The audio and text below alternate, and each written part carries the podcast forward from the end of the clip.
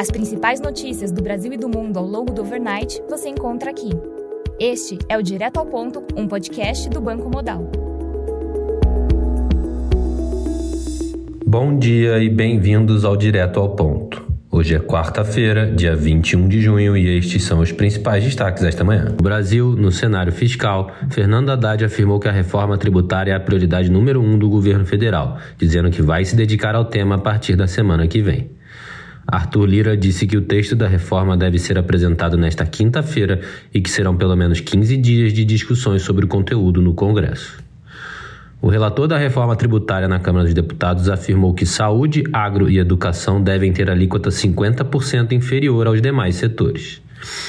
Segundo o Globo, Lira afirmou que o projeto que trata do voto de qualidade do CARF deve ocorrer apenas a partir de 4 de julho.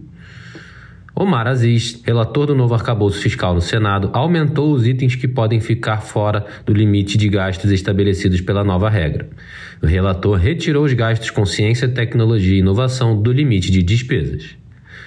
Comissão de Assuntos Econômicos do Senado aprovou a desoneração da folha de pagamentos para empresas de 17 setores até 2027.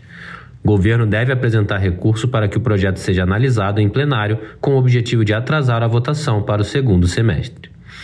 Segundo o Globo, o governo federal pretende utilizar a Caixa Econômica e o BNDES para financiar o novo PAC.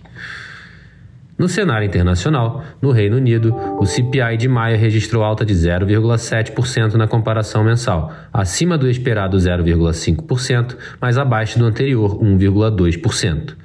Já na comparação anual, o CPI de maio avançou 8,7%, acima do esperado 8,4% e em linha com o anterior 8,7%. Já o núcleo da inflação de maio registrou alta de 7,1% na comparação anual, acima do esperado 6,8% e do anterior também 6,8%.